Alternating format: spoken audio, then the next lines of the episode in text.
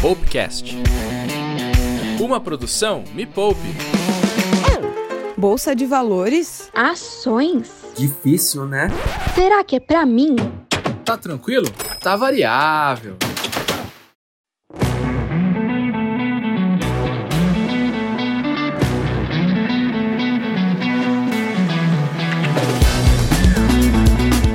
Galera, bem-vindas e bem-vindos a mais um Tá Tranquilo, Tá Variável, o podcast onde você aprende sobre renda variável de forma simples e sem economês. Eu sou o professor Eduardo Mira, analista CNPI e especialista de renda variável da Poupe. Quer saber se vale a pena investir em fundo imobiliário e quais as oportunidades nesse mercado em 2022? Então, se prepara porque hoje você vai saber tudo sobre os FIIs. Nesse episódio, eu estou recebendo um grande amigo que é uma das maiores autoridades nesse assunto. Se você tem dúvidas sobre fundos imobiliários, não sai daí, porque hoje você vai aprender com o melhor. Aproveita e já compartilha esse podcast com todo mundo que você quer ver ganhando dinheiro com fundos imobiliários junto com você. Tá tranquilo? Tá variável. Quero vê-la sorrir, quero vê-la sacar, porque aqui você saca em todo lugar. Quero vê-la sorrir, quero vê-la sacar. É seguro e tem quatro, saque sem pagar. Saque com segurança em mais de 24 mil caixas do Banco 24 Horas em todo o Brasil. Banco 24 horas por você. Resolução Banco Central 3919, 2010. Tá tranquilo? Tá variável.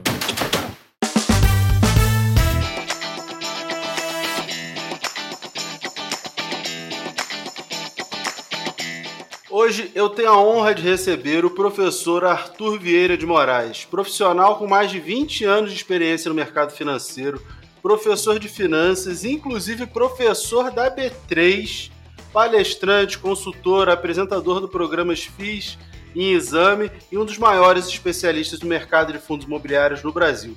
Meu amigo Arthur, seja muito bem-vindo e obrigado por ter aceito meu convite. Grande Mira, eu que agradeço. Obrigado mesmo pela oportunidade de bater esse papo aqui. Muito bom. Palavras generosas, hein? Não só tudo isso não que você falou, mas a gente, a gente se vira no, no mercado de fundo imobiliário. Tá vendo? Eu esqueci de falar, modesto. Devia ter colocado modesto também, que muita modéstia sua.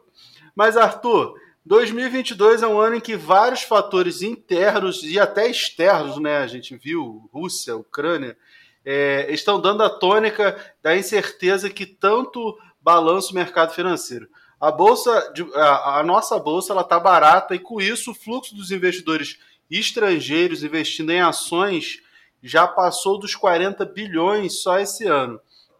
Mas esse apetite do investidor estrangeiro não tem se refletido no mercado de fundos imobiliários.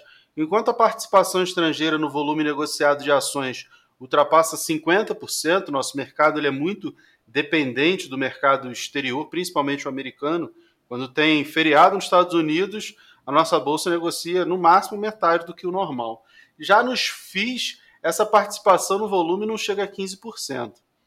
É claro que não há um motivo único, mas qual é, na sua opinião, a razão para esse baixo volume, mesmo no momento em que os fundos imobiliários estão tão descontados? Tamanho, né, Mira? O tamanho. Os nossos fundos são pequenos para um investidor internacional. Pega um fundo muito grande no Brasil, tem 5 bilhões de reais. O que, que é isso? Um bi de dólar, né? E qual é o volume negociado de cotas diariamente por um fundo desse? 7 milhões de reais? 8 milhões de reais? Cara, não dá para um, um investidor muito grande, ele não consegue fazer uma posição, ele não tem, de acordo com as regras dele, com o tamanho do fundo, com o que ele precisa de, de quantidade para poder encaixar mais um ativo lá no, no fundo dele, não tem volume suficiente para ele montar uma posição.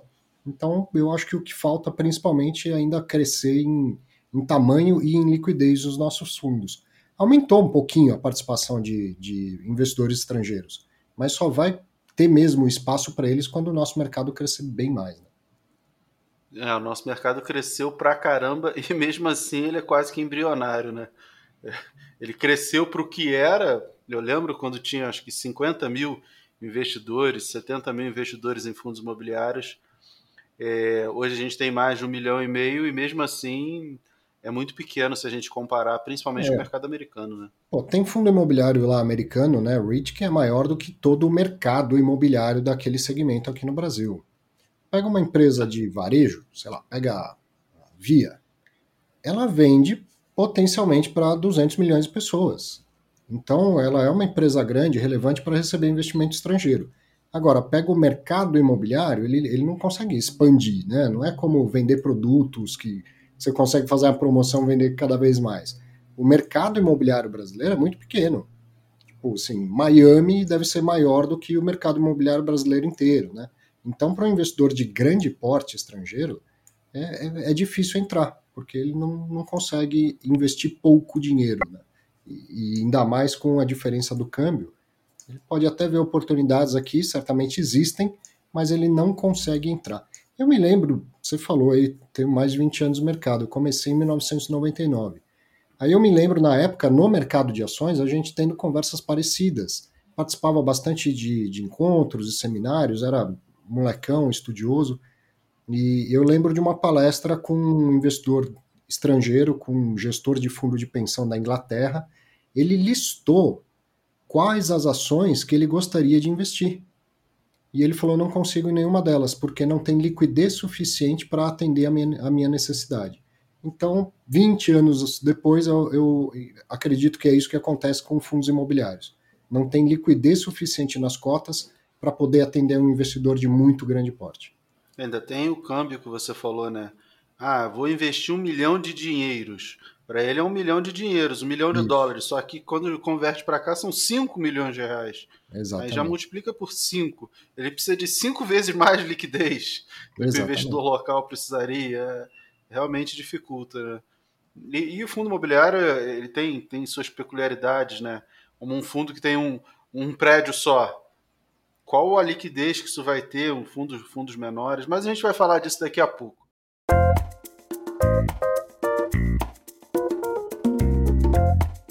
Vamos dar uma esquentada no papo e para isso a gente tem um quadro que se chama Perguntas chatas para serem respondidas rapidamente.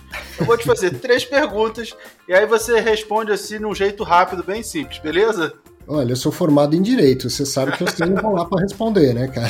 Se precisar, eu enrolo. A, a, ideia, não, a ideia é ser rápido, rápido. Tá bom, tá bom. É, primeiro, pergunta número um: carteira recomendada de fundos imobiliários faz sentido? Olha, a carteira em si, a ti, do início ao fim, não, porque não, um analista ele não sabe o perfil de investidor de quem está nos ouvindo, ou o meu ou o seu. Agora, partir daquela carteira e escolher alguns ativos para você, isso faz sentido.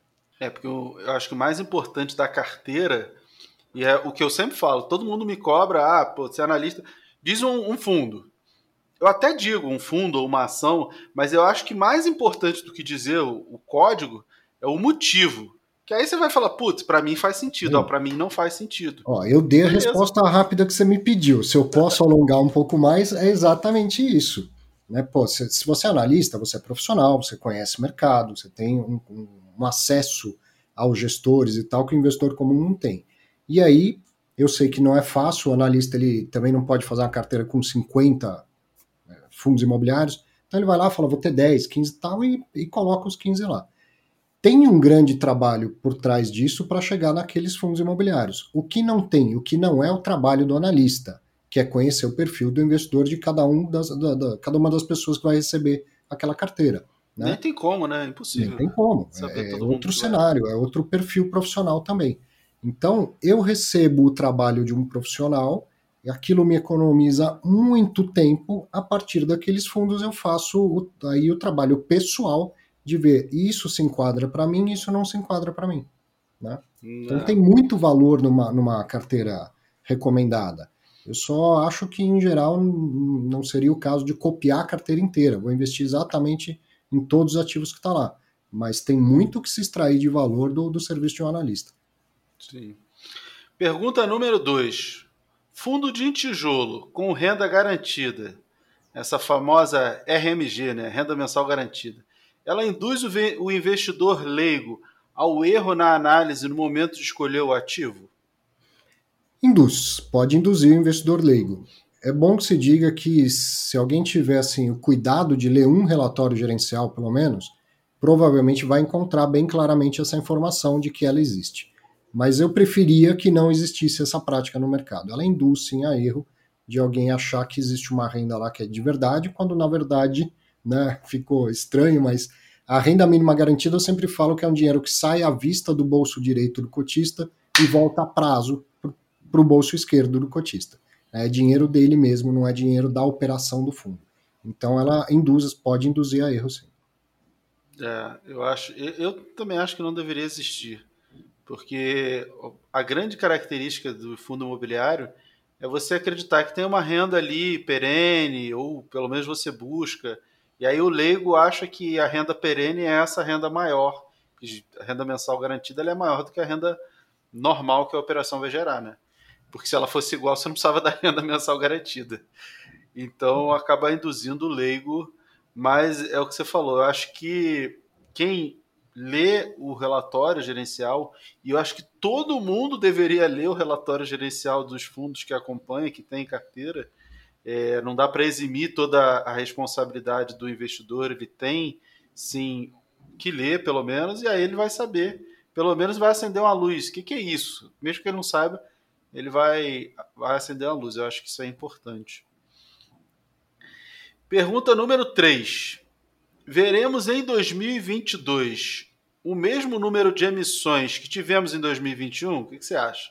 Não, acho que não. Muito provavelmente não. Por, por uma diferença clara, que é o nível da taxa básica de juros, né? A gente só vai ver muita emissão se o juro cair. Então, imagina que no segundo semestre muda tudo na macroeconomia e o juro sai de 12, já considerando que estivesse nesse patamar, sai de 12 e volta para 5.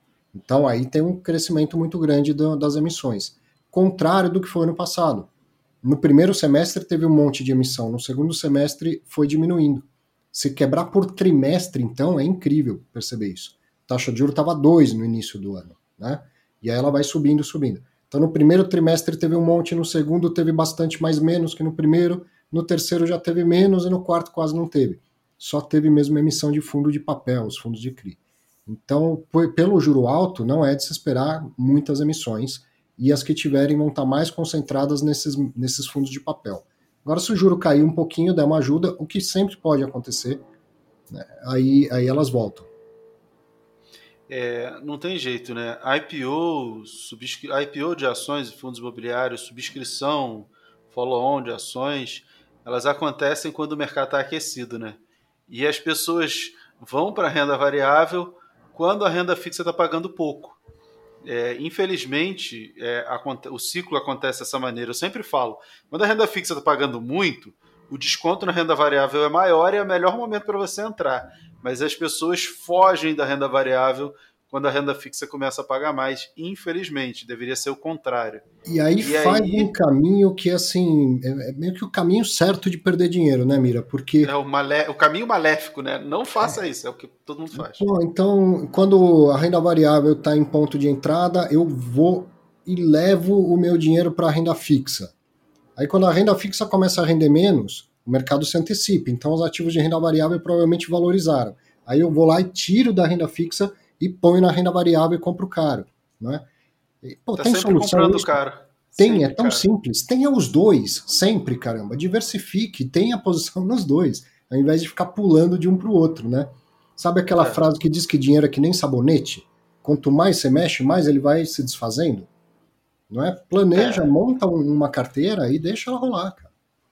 É engraçado que alguns dos maiores dos fundos que mais performaram no mundo os cotistas que mais tiveram resultado foram os falecidos.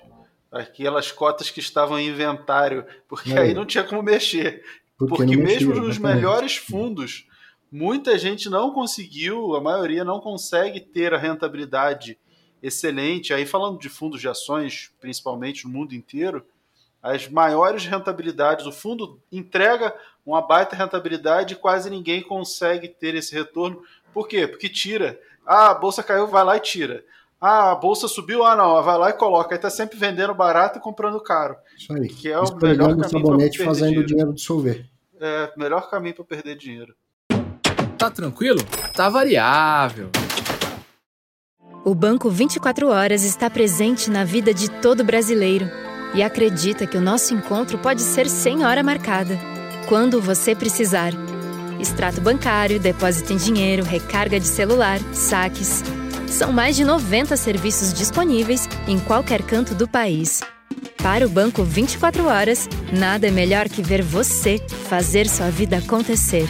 Tudo que o Banco 24 Horas faz é por você. Tá tranquilo? Tá variável.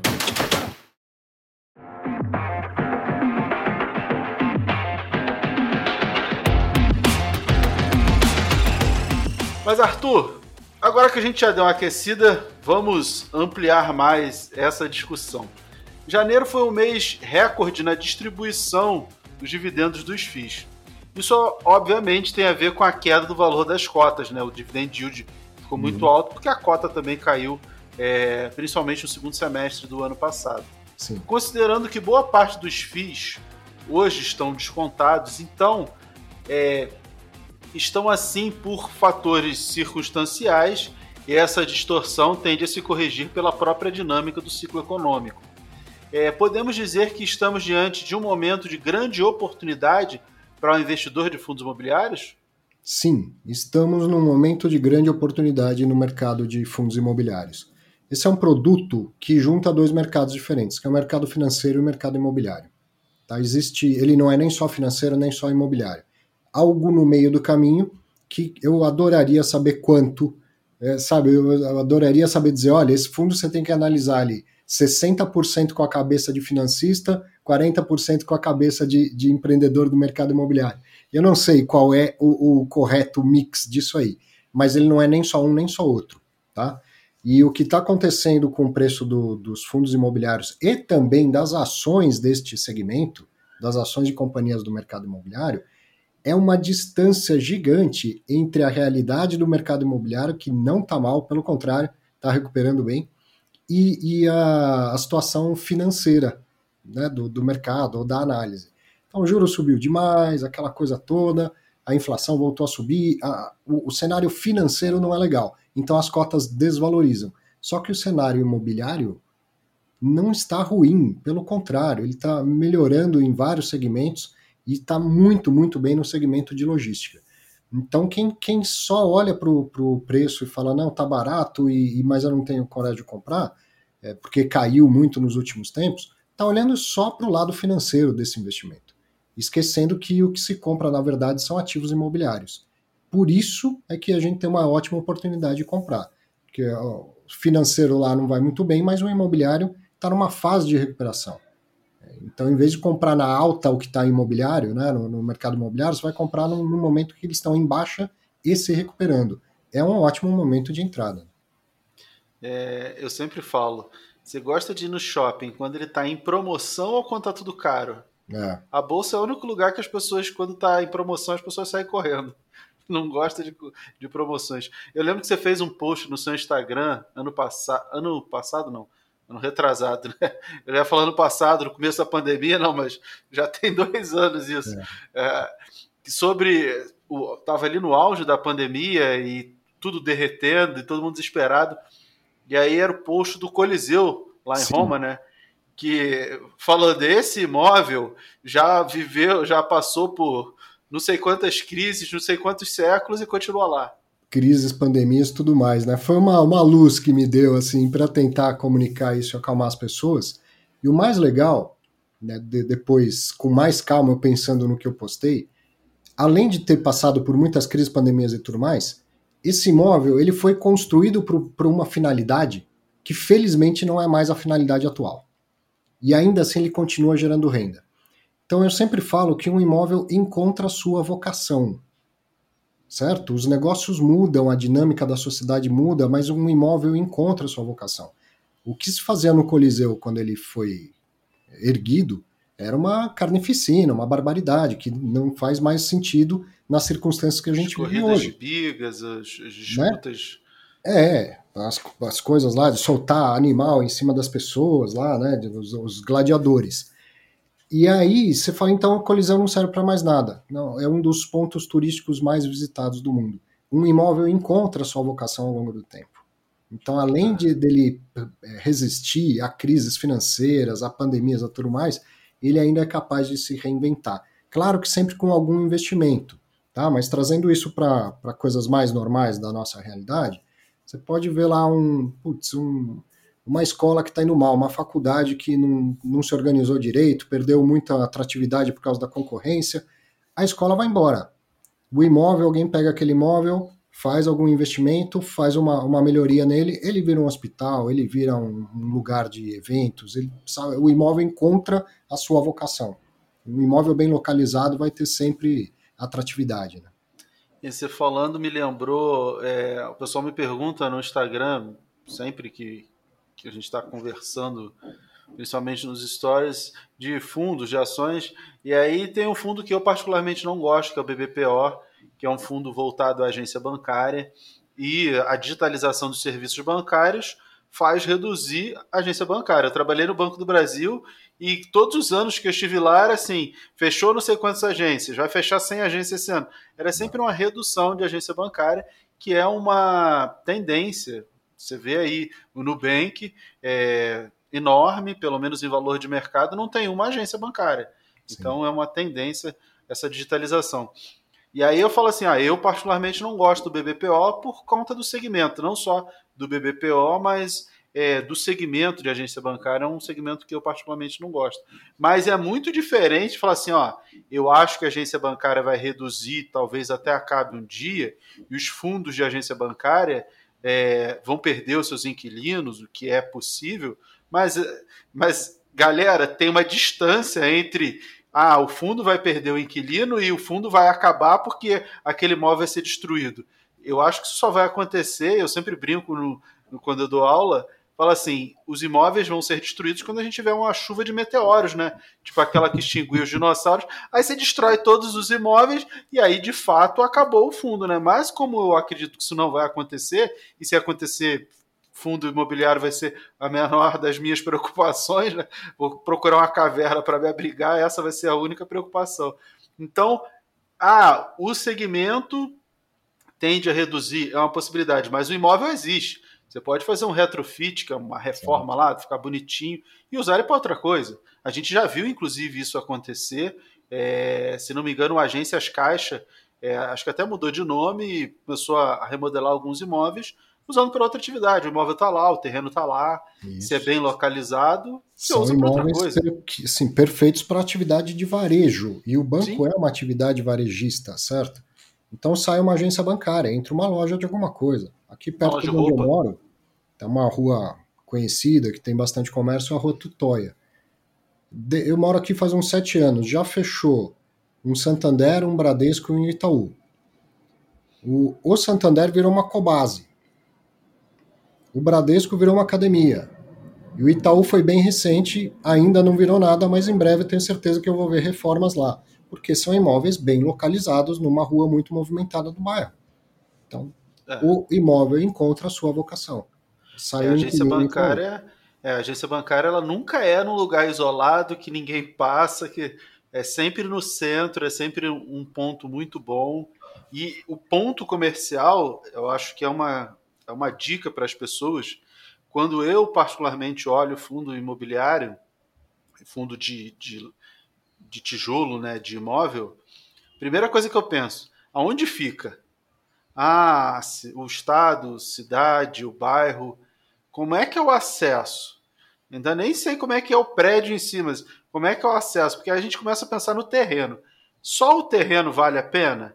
Ah, hum. só o terreno vale a pena. Tem acesso, tem metrô, vai expandir. Então, eu compraria só o terreno? Ah, eu compraria só o terreno. Bem, então de repente o que tem em cima do terreno é brinde, né? É um bônus. Tá, vamos ver o tamanho desse bônus, se ele vale a pena, se o preço compensa. E aí você vai olhar o imóvel em si. Porque no ruim de tudo, embora isso não aconteça, você pode derrubar o prédio e construir outro, né? Sim. Você tem o terreno. principalmente nesse segmento de varejo, que é um segmento um pouco mais recente, vamos dizer assim, dentro dos fundos imobiliários, óbvio, né? No mercado imobiliário é um segmento super importante, sempre foi. É o tipo do. Que a gente está começando a ficar meio velho, né, né Mira? Já passando da garantia, né? Já passou dos 40, já não tem uma garantia de fábrica. Mas então quem está na nossa idade vai saber disso, quem não está, vai reparar.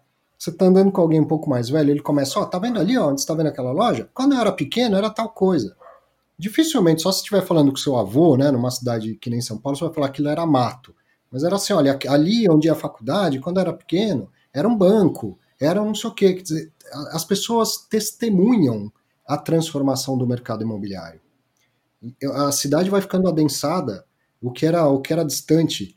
Tava, putz, isso me veio na cabeça recentemente, passei, ouvi alguma coisa do, do Gilberto Gil, e aí tem um grande sucesso dele que é eu, sou um punk da periferia, eu sou da freguesia do Ó. Para quem é da capital de São Paulo, freguesia do Ó já foi periferia. Hoje, freguesia do Ó é um, é um, pô, é um bairro, né? não vou dizer central, mas é um bairro como da, da grande São Paulo, assim, não é um bairro distante, não é considerado um bairro distante, certo? Caramba. Por quê? Porque a cidade foi adensando e, e foi chegando no que era periférico antigamente não é mais hoje. Então, isso acontece ao longo do tempo com os, com os imóveis de varejo.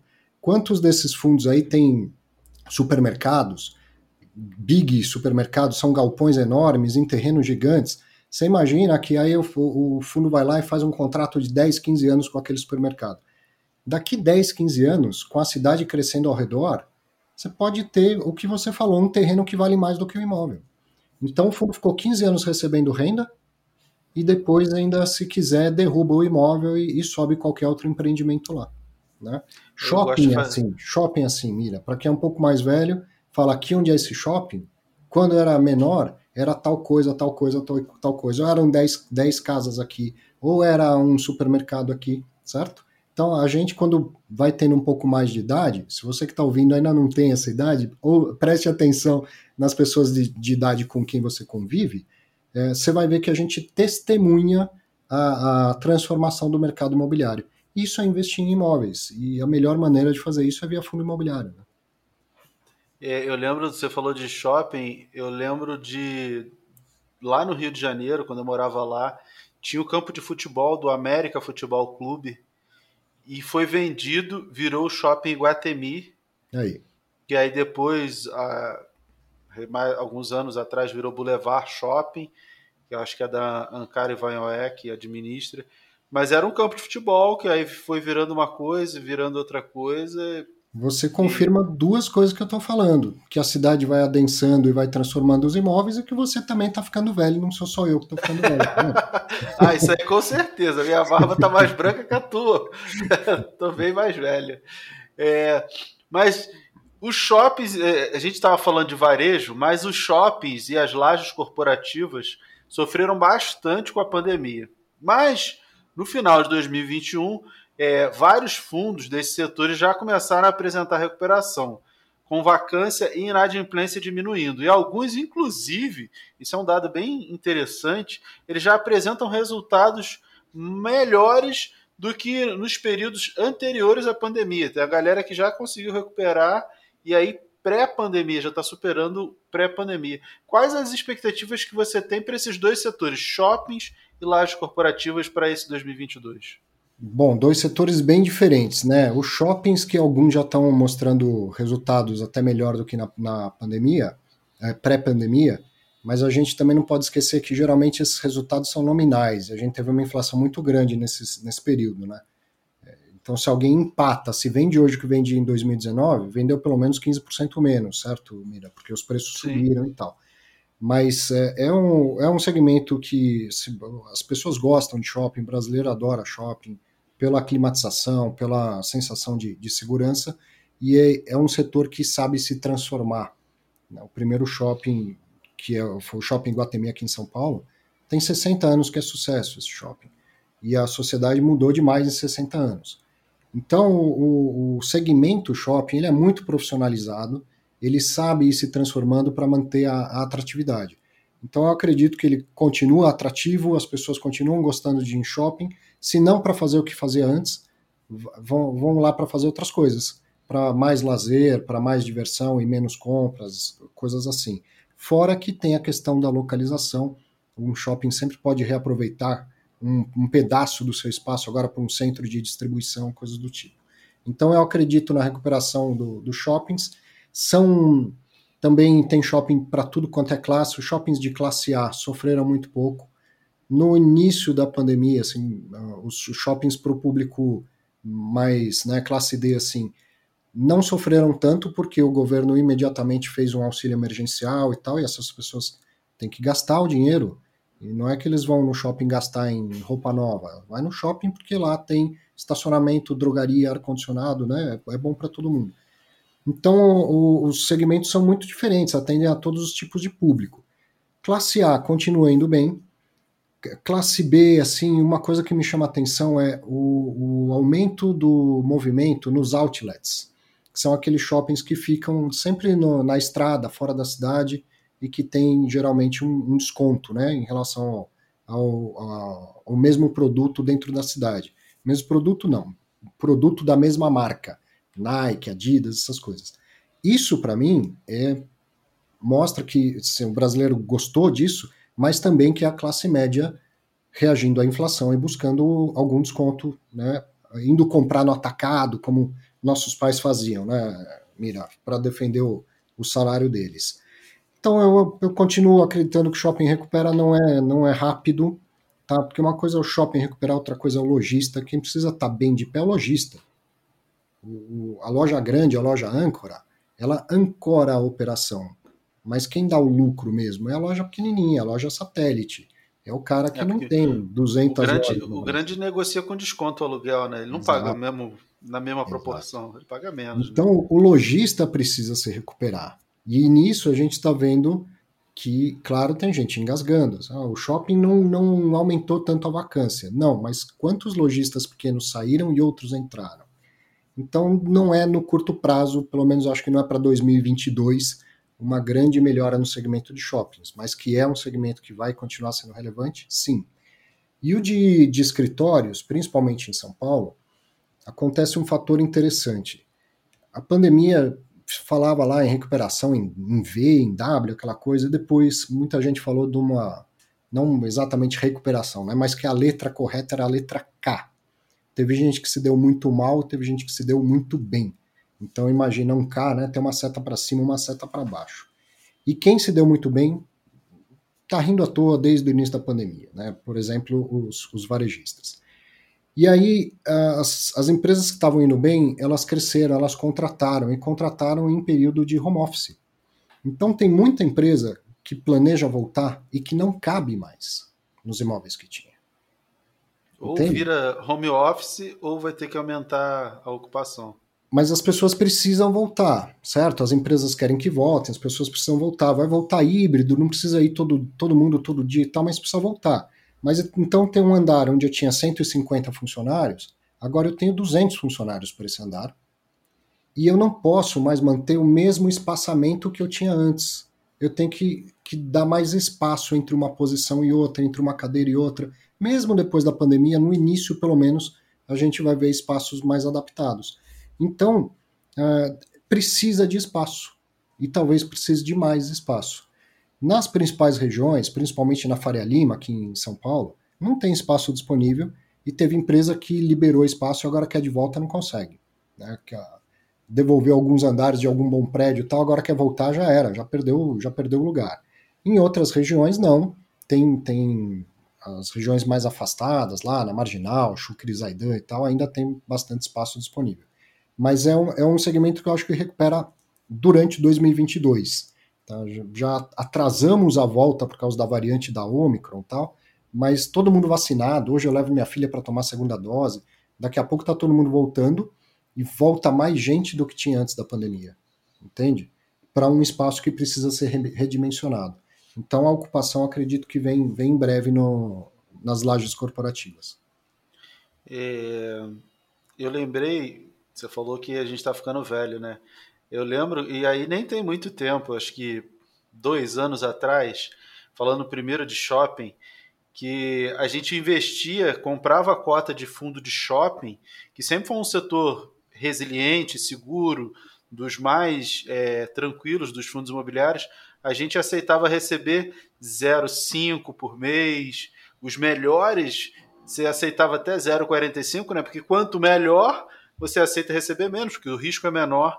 E hoje em dia você tem shopping pagando 0,8, 0,9. É o dobro do que a gente recebia lá em 2019, por exemplo, quando o fundo imobiliário estava no auge, é, pré-pandemia, as cotas super valorizadas. E hoje em dia você consegue receber o dobro e um monte de gente torcendo o nariz. Eu falo, ah, é, eu, eu, aí eu fico pensando, eu falei, caramba, você consegue receber o dobro. Eu sempre é, falo com os meus alunos, eu acho que você consegue em qualquer momento, mesmo quando os fundos imobiliários estão no auge, você consegue montar uma carteira para ganhar 0,65 ao mês de dividendo, para viver com 0,5 e investir essa diferença, que é sempre importante, porque aí você ajuda juros compostos e, e corrigir a inflação de uma maneira mais geral.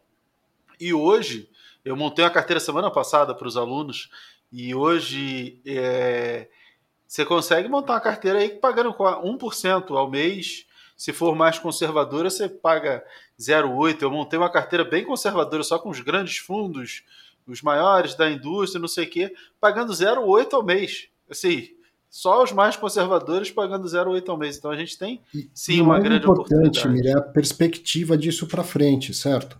Você consegue achar fundo que pague 0,8 ou 1% ao mês em qualquer situação de mercado.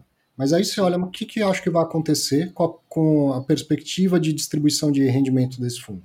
Geralmente, geralmente é para baixo, né? Então a gente está no, no, topo de um, de um ciclo que está muito aquecido, seja do financeiro, seja do imobiliário e tal. Agora não.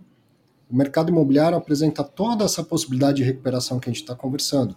Então, se você compra um fundo de bons escritórios, de bons shoppings e que te dão hoje o 0,8, a perspectiva futura, daqui um, dois, três anos, é que dê mais, é que distribua mais rendimento, não é? A cota deve subir também, porque vai acompanhar, ele vai, vai começar a distribuir mais, a cota vai subir, mas quem compra hoje garante o dividendo comprando a cota mais barata e recebendo esse dividend yield maior, né? Então, é, por esse e por outros motivos que a gente vem falando aqui, a gente está numa, numa oportunidade muito interessante. Sim. E uma outra coisa, eu conversei no começo da pandemia, é, todo mundo querendo entender como é que como é que ia acontecer, principalmente laje corporativa, todo mundo, ah, acabou laje corporativa, né? Home office matou, ninguém nunca mais, todos vão viver nas cavernas e ninguém nunca mais vai voltar para o escritório, né? Aquela coisa horrenda que é o escritório e uh, acabou, é o fim do mundo, parecia até que ia implodir todos os prédios, né? Ia virar tudo, sei lá, parque. Aí eu conversei com, um gestor, acho que foi numa live, e aí ele estava me falando que a região da Faria Lima, que é uma das regiões é, JK com Faria Lima, né, Juscelino com a Faria Lima, é uma das regiões mais procuradas do Brasil, né? O centro Sim. financeiro comercial do Brasil está ali. E você já não tinha espaço para construir, você já não tem mais terreno. É, são pouquíssimos os terrenos e, e, eu acho que já estão em construção. A última vez que eu olhei na Faria Lima, acho que tinha um terreno perto do McDonald's, perto da JK, mas acho que uhum. já está até construindo. E a pandemia ela veio e deu uma segurada nessa exaustão de lajes corporativas. Você não tinha opção, você não ia ter opção. E o preço ia subir obrigatoriamente porque você não tem opção. Ou você sai dali para alugar em outro lugar, ou você paga mais caro. Então o, o mercado estava sem opções. Aí veio a pandemia e deu uma segurada. E aí isso que era essa falta de imóveis, ela foi postergada para justamente quando a pandemia é, desse uma amenizada, que aí todo mundo volta e fala, Ih, não tem mais lugar. Cara, você vai ter que ficar mais distante, você vai ter que criar outros centros, ou você vai ter que pagar muito mais caro. É, me lembrou muito essa fala desse gestor, é, isso que você estava comentando, porque, ah, mira, mas todos os imóveis ficam ali? Não, beleza. Não, nem todos, mas a grande concentração dos fundos imobiliários fica perto dessa região.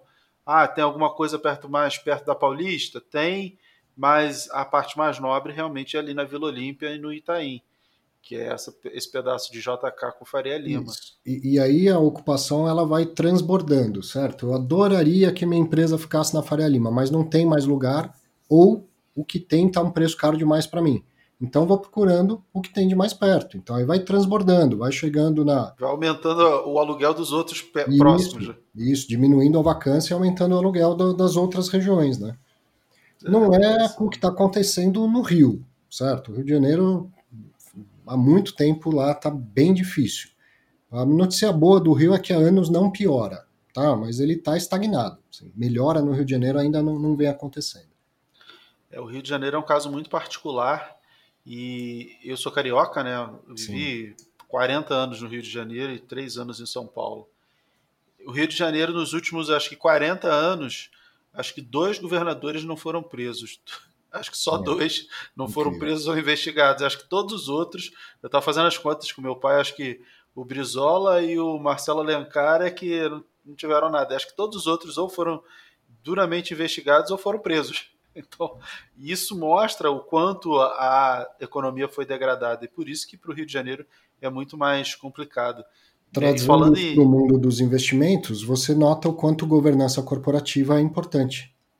Sim. Se uma boa governança não. Você pode até achar que não gera valor adicional, mas no mínimo não destrói valor. Porque a falta de governança destrói valor. Certo? É, é, e falando especificamente do Rio de Janeiro, tem um fundo imobiliário que eu sempre usei como exemplo do que não comprar, que é o XPCM, hum. XP Macaé. Sim. E por que eu sempre. Há anos que eu falo que eu acho que não deveria comprar porque a cidade de Macaé é uma cidade que depende do petróleo. O petróleo é uma energia finita. Então ela acaba, você extrai, quando acaba você vai cimentar o poço de petróleo e acabou. Você, você procura outro. Ah, a Petrobras vai parar de ganhar dinheiro? Não, ela já descobriu a Bacia de Santos, já explora lá e uhum. sai da Bacia de Macaé para a Bacia de Santos e, e vai. Só que aí você investe numa cidade que pode ter um problema muito grande financeiro, porque depende daquela energia que, é, que acaba, né? Ou ela de repente vai investir em turismo, sei lá, vai fazer outra coisa. Aí você tem um imóvel, um, um fundo imobiliário que está localizado única e exclusivamente nessa cidade, que tem esse potencial problema. Eu sempre falei, eu acho que não vale a pena, nem falando do imóvel, se, ah, se o imóvel é bom ou é ruim. Eu acho que a localização geográfica já justifica é, um possível problema futuro. Fora a gente falou do, do Coliseu, todos os caminhos levam a Roma. As pessoas sabem disso há mais de mil anos. Ou seja, o Coliseu está muito bem localizado, ele fica em Roma. Ele não fica numa cidadezinha do interior da Itália que ninguém nunca ouviu falar. Né? A localização é, faz toda a diferença.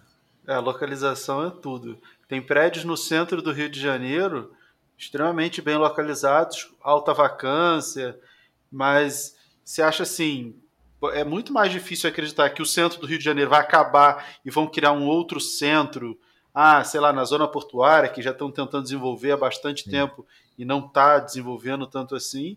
É, é, muito difícil pensar, ah, não, vamos esquecer tudo, Avenida Rio Branco, ali com a Avenida Chile no centro do Rio, a Presidente Vargas.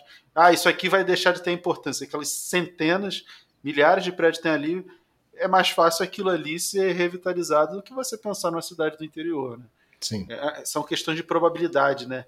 A gente não sabe do futuro, mas a probabilidade a gente acredita que é de melhoria ali no centro, no entorno, na região central, mais abastecida de metrô, de transporte, de tudo, que facilita, eu acho que o, a ocupação de uma maneira geral, né? E aí, puxando para os fundos imobiliários, você vê a maravilha de diversificar, né? Então, compra fundos que tenham bons imóveis em diversas localizações diferentes. Umas vão estar tá indo bem, outras vão estar tá indo mal. E aí, como você disse, você pode olhar a probabilidade, mas você nunca sabe o que vai de fato acontecer. Não precisa saber, porque você se posiciona em bons imóveis de vários segmentos em várias regiões. Né? Vai estar tá sempre ali uma parte indo bem, uma parte indo mal, mas tem consistência no seu patrimônio e harmonia na sua renda. É, é esse o efeito de diversificar em bons fundos. Né? Eu sempre brinco que fundo imobiliário eu acho ele tão tranquilo, claro que é renda variável, tem os seus riscos, mas eu acho ele tão tranquilo é, que se você diversificar, pô, você conseguir fazer besteira em todos os fundos que você escolher é quase impossível. Se você diversificar 10, 15 fundos, pegar aí os, os maiores do mercado, ah, vai cair um pouco, vai pagar de repente um pouco menos, mas fazer uma besteira mesmo de você perder 50%, 70% do seu capital, como acontecem com as ações, eu acho que é quase impossível com a diversificação você ter perdas nesse volume. É, só muito concentrado numa coisa muito tudo ou nada, tipo o Corporate Macaé que você falou. Agora, com, é. com uma boa diversificação, probabilidade é. muito, muito baixa. Diversificou, eu, eu, eu nunca vi nada que, que conseguisse justificar uma carteira inteira cair com diversificação de fundos imobiliários. É uma, Pô, mira, uma classe muito estável. A gente passou pela pandemia, né, cara? Algo impensável, tudo fechado, tudo fechado. É o mais próximo do fim do mundo que a gente possa imaginar, assim. A minha carteira, que é bem diversificada, teve uma redução de mais ou menos uns 20% do, dos rendimentos que eu, que eu recebia. É. E hoje já voltou a patamares de antes. Pô, é. Então, o pior cenário que a gente já vivenciou, uma carteira diversificada teve um impacto de 20% a menos de renda. Eu lembro que eu estava conversando com o Rodrigo Cardoso, nosso amigo lá do Clube FI, é, queridíssimo Rodrigo. Ele estava falando que na pandemia a, a, renda dele caiu, sei lá, uns 20%, 25%, e o custo de vida dele caiu 50%. Ele falou: oh, então tô, uhum. ainda estou ganhando mais, porque não saio de casa, não faço nada, estou gastando muito menos. A minha renda caiu, mas o meu custo caiu muito, muito mais. Então eu estou conseguindo até aportar mais do que aportava antes. Porque a, o custo também caiu, né? Você não conseguia fazer nada. Sim, verdade. Mas, é, meu camarada, a Selic alta a gente já sabe que está nos preços, né? Mas hum. esse ano temos uma série de outras variáveis, tanto internas quanto externas, que devem influenciar bastante os preços dos ativos de renda variável. Quais os principais desafios para os fundos imobiliários de 2022, na sua opinião? O que você acha que vai ser mais complicado? Olha, eu acho que não é para fundo imobiliário em si, né? Mas quando a taxa de juros está muito alta, isso é um desafio para qualquer setor da economia. É como eu brinco que a, a maçã vai para cima aqui no Brasil. A gente, quando tem taxa de juros muito alta, que infelizmente é uma tradição no Brasil, a gente inverte uma lei da física, né? A renda fixa ela serve para conservar, a renda variável para multiplicar. Quando o juro está alto e a renda fixa multiplica, tem algo de errado na física. Então a força da gravidade vira e a maçã vai para cima em vez de para baixo, né? Então o juro alto desestimula mercados. Não é só a parte financeira da coisa, a parte imobiliária também, por consequência. O juro muito alto desestimula o mercado. Mas esse juro não está alto à toa. Ele está alto para tá alto combater a inflação. E uma hora a autoridade monetária, o Banco Central, o Copom, lá, eles ganham essa briga. E aí o juro começa a cair novamente, junto com a queda da, da inflação. Então, o que a gente atravessa de, de maior complicador nesse início ano, do ano é juro alto. Porque acontece aquilo que a gente já falou que não deveria acontecer, mas acontece, as pessoas migram de renda variável para renda fixa, e muito né, empreendedor, tal gente que está querendo começar um negócio, espera, espera um outro cenário melhor, porque ele é, ele precisa de financiamento e o juro fica muito alto, o mercado de capitais fica é, inacessível e tal. Então, é, é essa, na minha opinião, o pior cenário de 2022. É um cenário macro, né, de juro muito alto. Mas o, o juro está alto por um motivo, não é à toa, é por um motivo. E eu acredito que a gente ganha essa briga contra a inflação. Não demora muito. Então começa difícil 2022. Inflação ficando controlada, já dá para começar a cair juro e aí o, o mercado anda muito melhor, oxigênia muito mais. Então é, é essa a minha cabeça. Assim, um primeiro semestre ruim por causa de juro alto, ruim para todo tipo de investimento, não só investimento financeiro. É, exceto, lógico, colocar dinheiro na renda fixa, que fica muito fácil, né? E, e depois a economia volta a girar. Estava vendo algumas notícias do uma fala do ministro da Economia dizendo que eles têm ideia de, durante o ano de 2022, aprovar uma redução de IPI, então isso aquece a economia, e aprovar também uma possibilidade de saque do FGTS para pagamento de dívida. Isso é uma é, injeção direta de ânimo no varejo. As Pessoas endividadas vão lá, sacam FGTS, quita a dívida e vão fazer o quê? Mais compras, evidentemente. Então isso aquece muito o varejo, redução do IPI aquece de novo a, a indústria. E a gente precisa lembrar, Mira, que assim como a gente fala de segmentos do mercado imobiliário, ah, o segmento de logística está indo bem, o de hotéis está indo mal, tal. Tem uma parte desse país que não conhece crise, que é a parte do agro. Hoje mesmo o Banco Central divulgou lá um estudo de crescimento do país por regiões. Então o Sudeste teve queda de atividade econômica e tal, mas o, o Centro-Oeste teve alta, o Nordeste teve alta, o Sul teve alta. São as regiões onde o agro é forte. E, e não tem crise nesse mercado agro. Existe um país que não conhece crise, certo? O PIB é uma média da atividade do, do, do país. E a, a parte do agronegócio continua prosperando. E tem imóvel em todos os lugares, tem demanda para imóvel em todos os lugares. Então o, o país ele não está todo parado, muito pelo contrário, e a parte que, que que está mais atravancada, o governo está mexendo, está se mexendo para dar algum incentivo. Então também não vamos ficar achando que vai ser tudo ruim, porque não vai. Claro que uma atividade econômica para cima é melhor para todo mundo, mas não é porque o, a projeção do PIB é, é, pequena ou é de pequena queda, ou a projeção o início do, do juro é alto no começo do ano, que o ano está perdido. Não é assim não. A, a economia costuma nos surpreender. É. Agora, uma outra coisa que tem a ver com o que a gente estava falando antes. Pensando em fundo de tijolo, são aqueles que têm imóveis, né?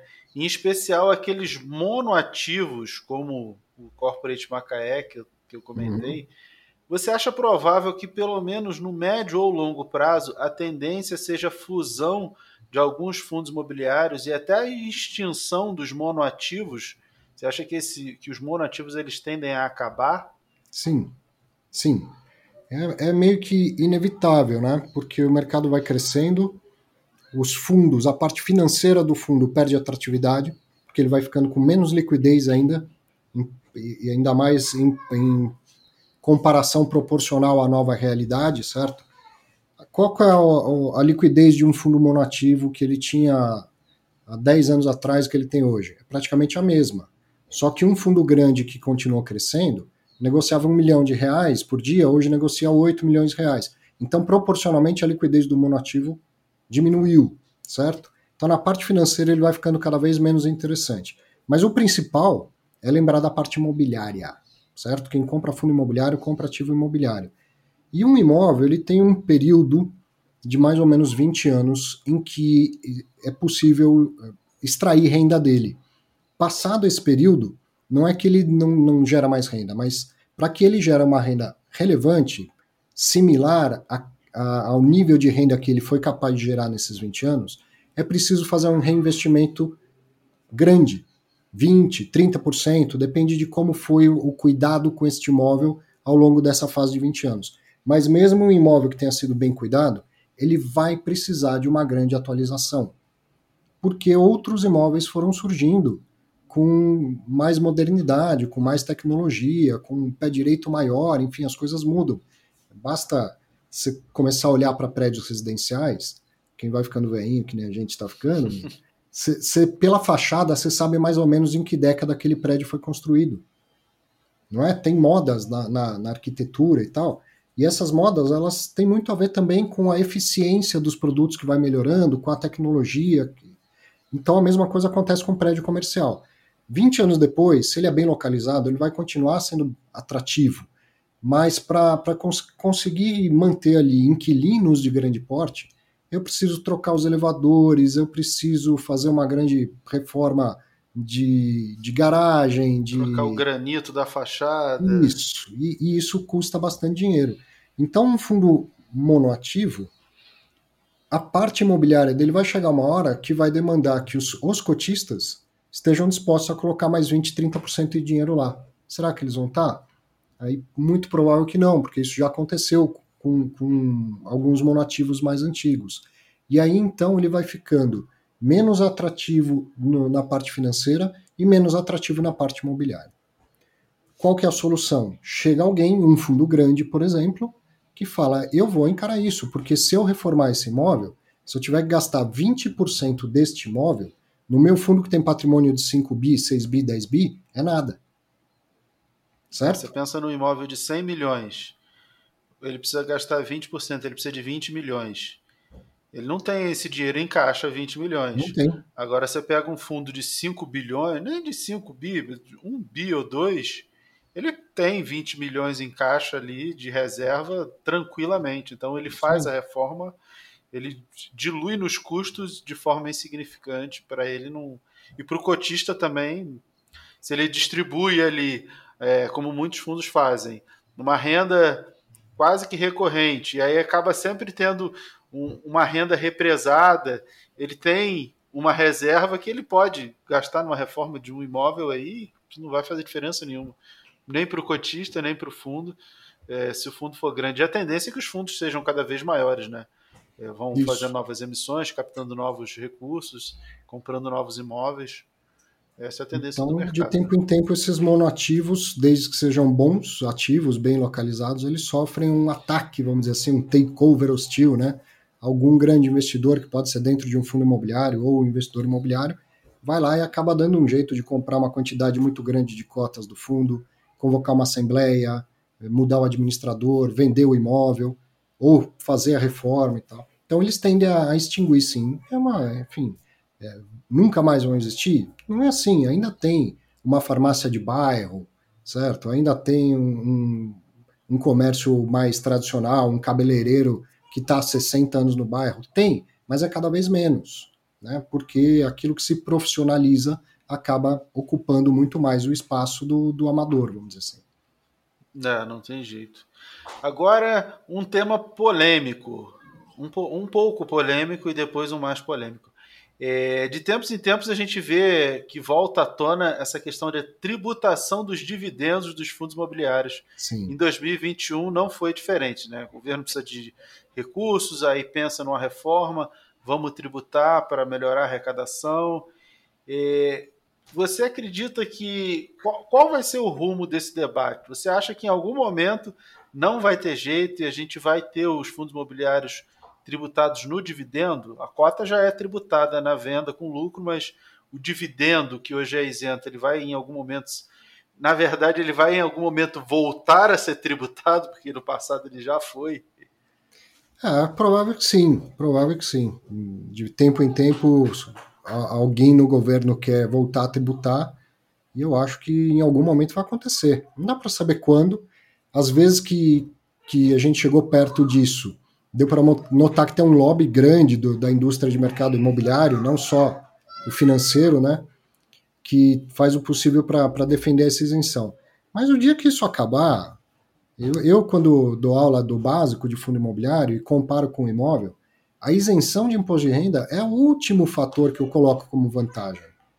Se fundo imobiliário dá acesso a imóveis que as pessoas não têm, eu não, não tenho dinheiro para comprar um pedaço de shopping, um pedaço de um escritório na Faria Lima, ou mesmo na Avenida Rio Branco, no Rio de Janeiro e tal. Então, o fundo imobiliário dá acesso a ativos que a gente não tem, a, a inquilinos que a gente não tem acesso, a diversificação de segmentos, territorial e tudo mais. Então, as vantagens são inúmeras se comparar um fundo imobiliário com um imóvel e ainda tem isenção de imposto de renda.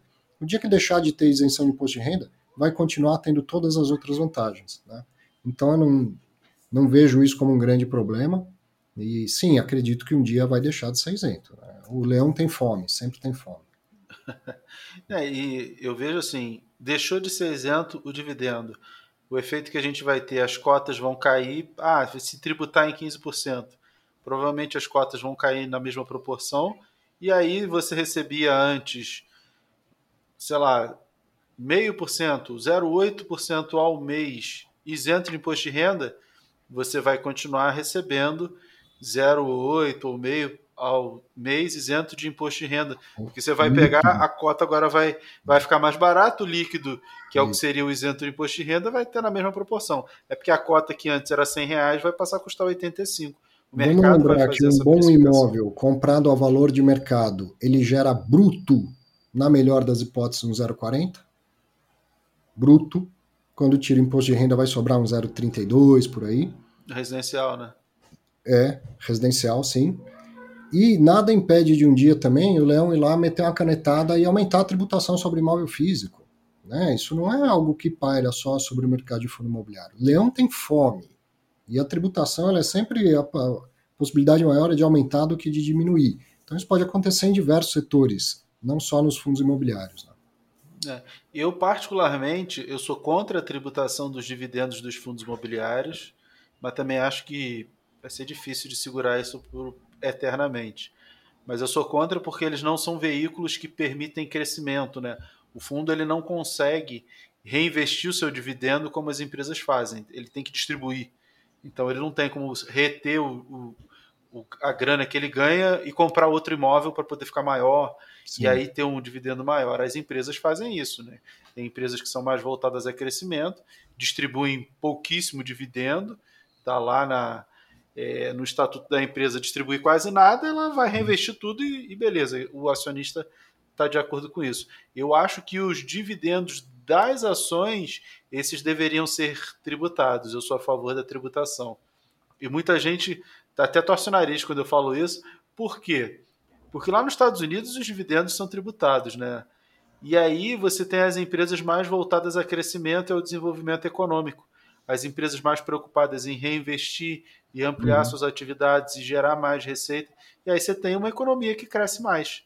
Então Sim. eu acho que reduzir a tributação das empresas e passar essa tributação para o dividendo do acionista, do cotista de fundo imobiliário, não, mas do acionista das empresas, eu acho que seria benéfico para o país para você ter uma maior evolução da, das empresas. E aí você gera mais renda, você gera mais emprego, você gera mais aluguel para o fundo imobiliário, você gera mais tudo, porque a empresa tem uma, uma filial, ela vai querer abrir a segunda, porque ela vai pensar mais em expansão do que em distribuição de renda.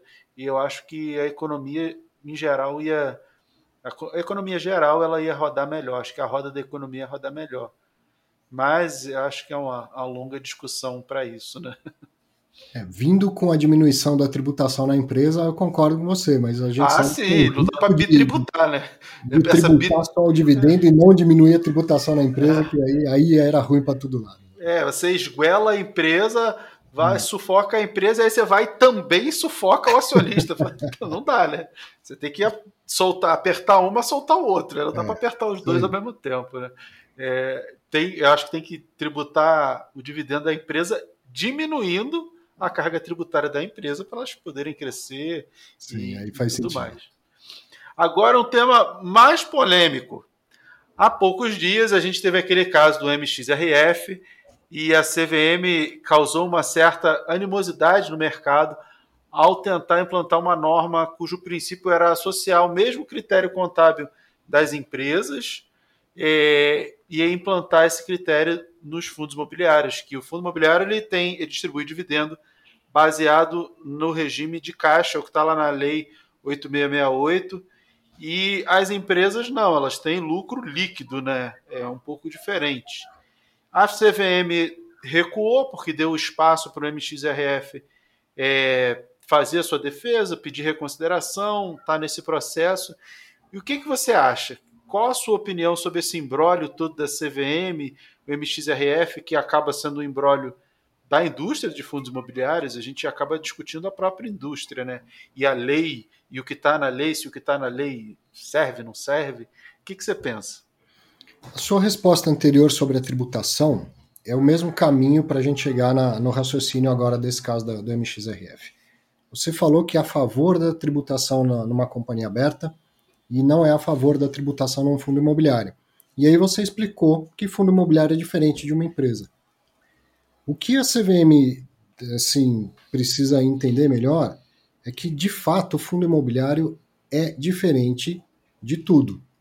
Ele parece ação, parece empresa, mas não é. Parece imóvel, mas não é. Parece renda fixa, mas não é. Parece fundo de investimento normal e não é. É um bicho de sete cabeças, de fato. É um bicho peculiar, um bicho único. Então a discussão toda parece tão besta, né, Mira? Fica, pô, como que apura lucro? Caramba, qualquer um sabe como apura lucro, é igual no mundo inteiro. É igual no mundo inteiro quando a gente está falando de uma empresa. Aí chega no fundo imobiliário, ele é obrigado a distribuir 95% do lucro e ele é obrigado a distribuir a cada seis meses. Então ele não é igual uma empresa. Você falou, a empresa pode distribuir quanto ela quiser, distribui uma vez por ano e tal. Então, o fundo imobiliário não.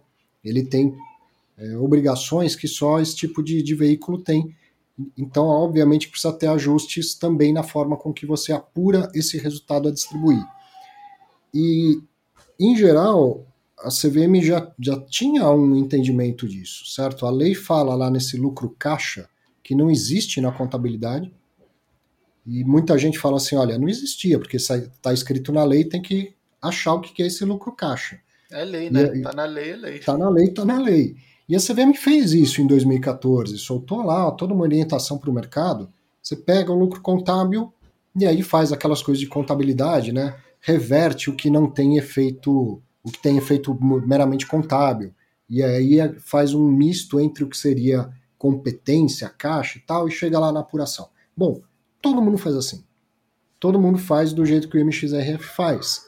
E aí a CVM diz que isso está errado, disse mais que ela não mudou de opinião desde 2014, que é o que ela fala desde 2014, e por consequência ela não está dizendo que o mercado todo está errado. Ela está dizendo que o MXRF está errado. Mas está errado na forma de apurar lucro e distribuir lucro. Ora, isso se aplica, né, apurar e distribuir todo o fundo imobiliário tem que fazer. Então eu acho que a, CB, que a CVM errou a mão nessa decisão e eu sempre falo também que fundo imobiliário é a pedra no sapato do regulador.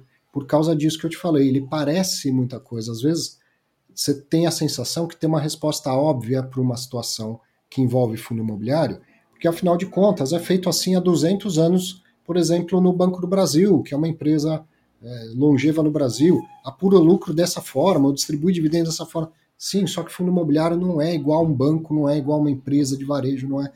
Então ele é, é uma pedra no sapato do, do regulador. Eu acho que a decisão lá, que é do colegiado, foi de pessoas excepcionalmente bem qualificadas no macro das finanças e não olharam para a situação micro do que é um fundo imobiliário. E acredito eu que ela tende a, a rever essa decisão de uma maneira que mantenha a harmonia da distribuição da renda, mantenha a previsibilidade dessa distribuição, e se Aí está um detalhe que a gente não tem como saber, né, Mira? Pode ter algo errado especificamente no MXRF? Pode ter, ué. Pode ser que a contabilidade lá esteja errada de alguma forma.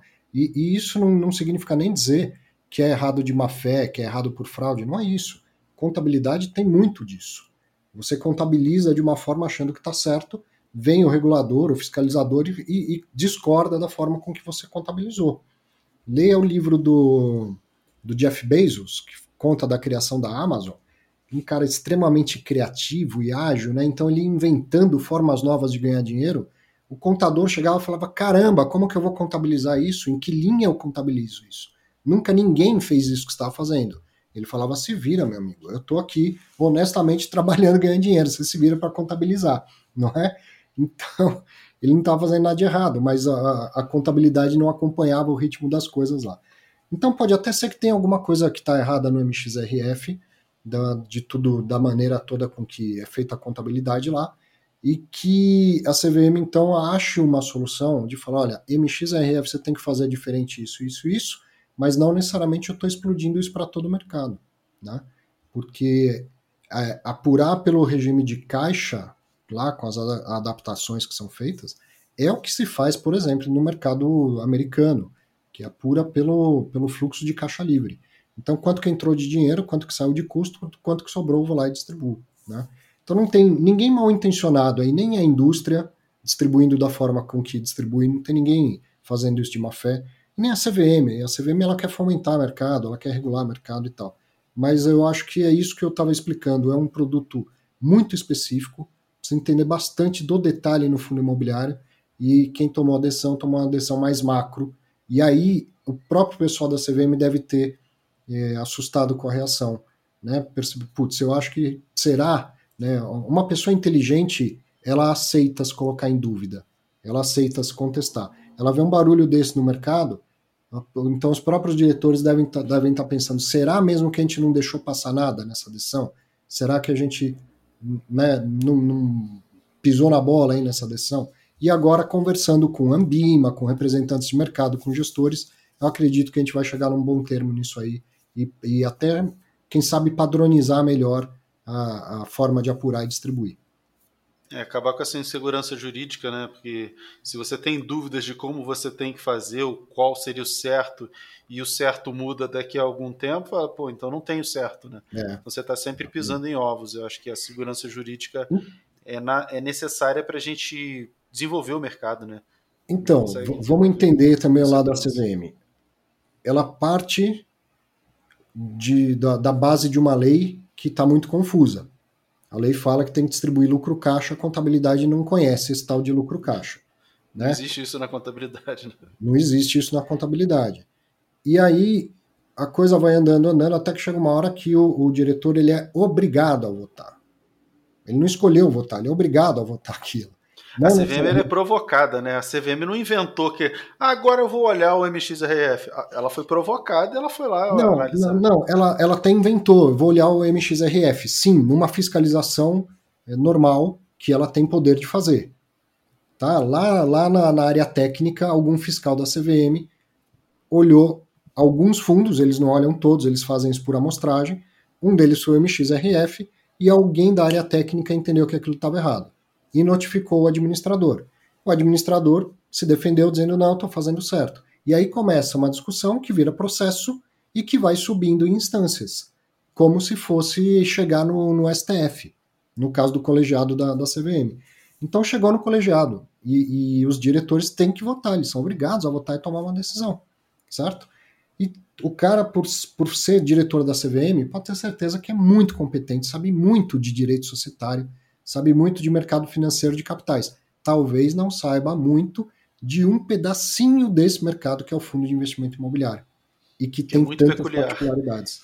Entendeu? É que é um pedacinho muito particular, né? Com muitas peculiaridades. Isso.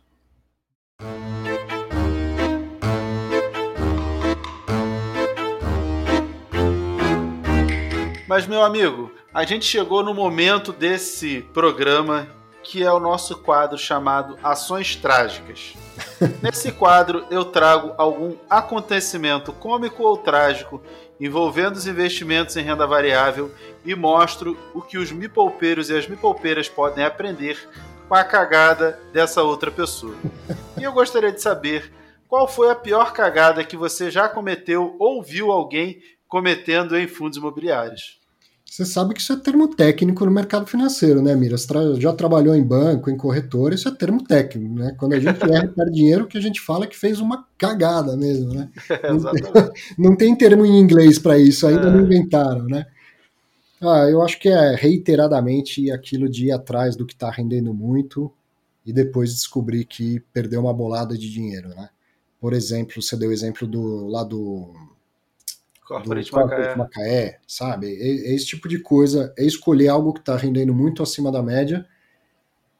O MX, eh, o Corporate Macaé, a pessoa ainda dá sorte, tá? Porque o negócio desvaloriza, mas ainda existe lá. Tem casos, os piores casos em fundo imobiliário, são aqueles fundos que têm prazo de vencimento e que estão vencendo, tá? Eles estão se desfazendo do patrimônio, amortizando o patrimônio, vendendo os imóveis, distribui o lucro como rendimento e a parte que é devolução do, do principal como amortização. Então, às vezes, o fundo vai lá e anuncia uma distribuição de cinco reais. Um real foi lucro. Quatro reais foi simplesmente devolver parte do patrimônio do cotista. Porque para acabar com o fundo, como ele tem prazo, você tem que devolver todo o dinheiro do cotista. À medida que vai vendendo os imóveis, vai amortizando e tal. E aí alguém olha e fala, nossa, cinco reais, ele vai pagar isso para sempre nos próximos meses.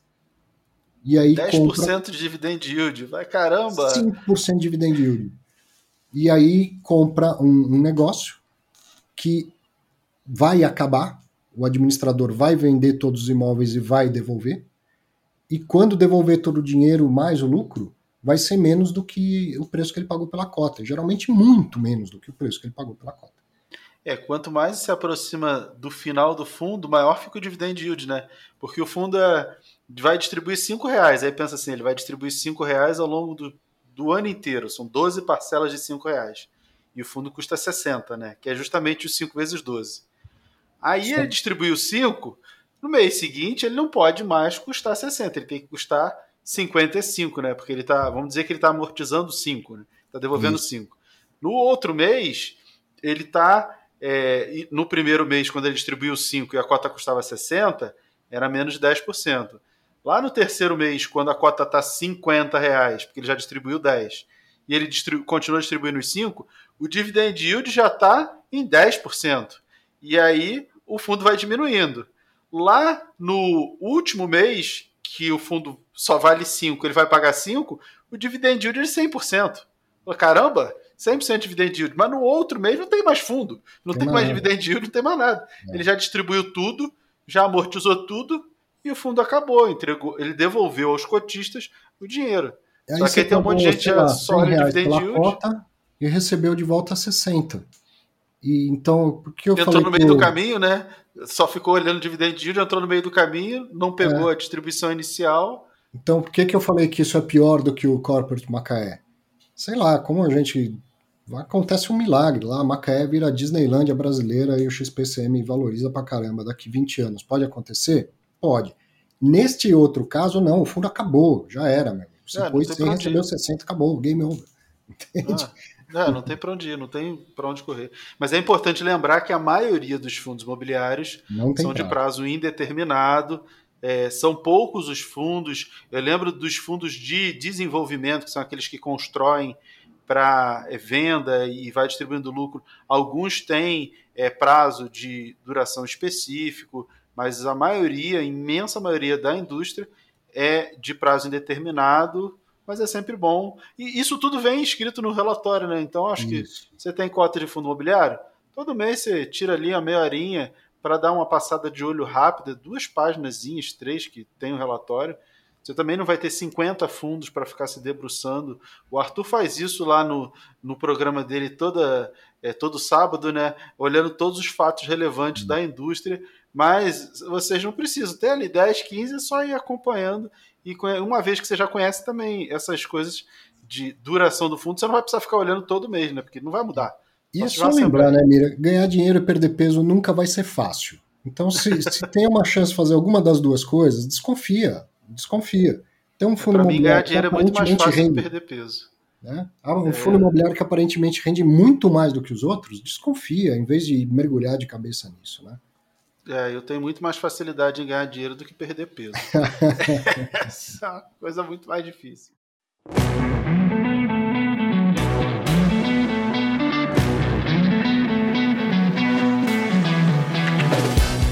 Mas, meu camarada, a gente está chegando ao fim desse episódio e eu queria pedir para você compartilhar as suas redes sociais, como é que o pessoal faz para te achar, que você tem um conteúdo riquíssimo, incrível, um dos caras mais. É, um dos maiores conhecedores desse mercado de fundo imobiliário, se dedica a esse mercado, faz um belíssimo trabalho, sou fã do teu trabalho.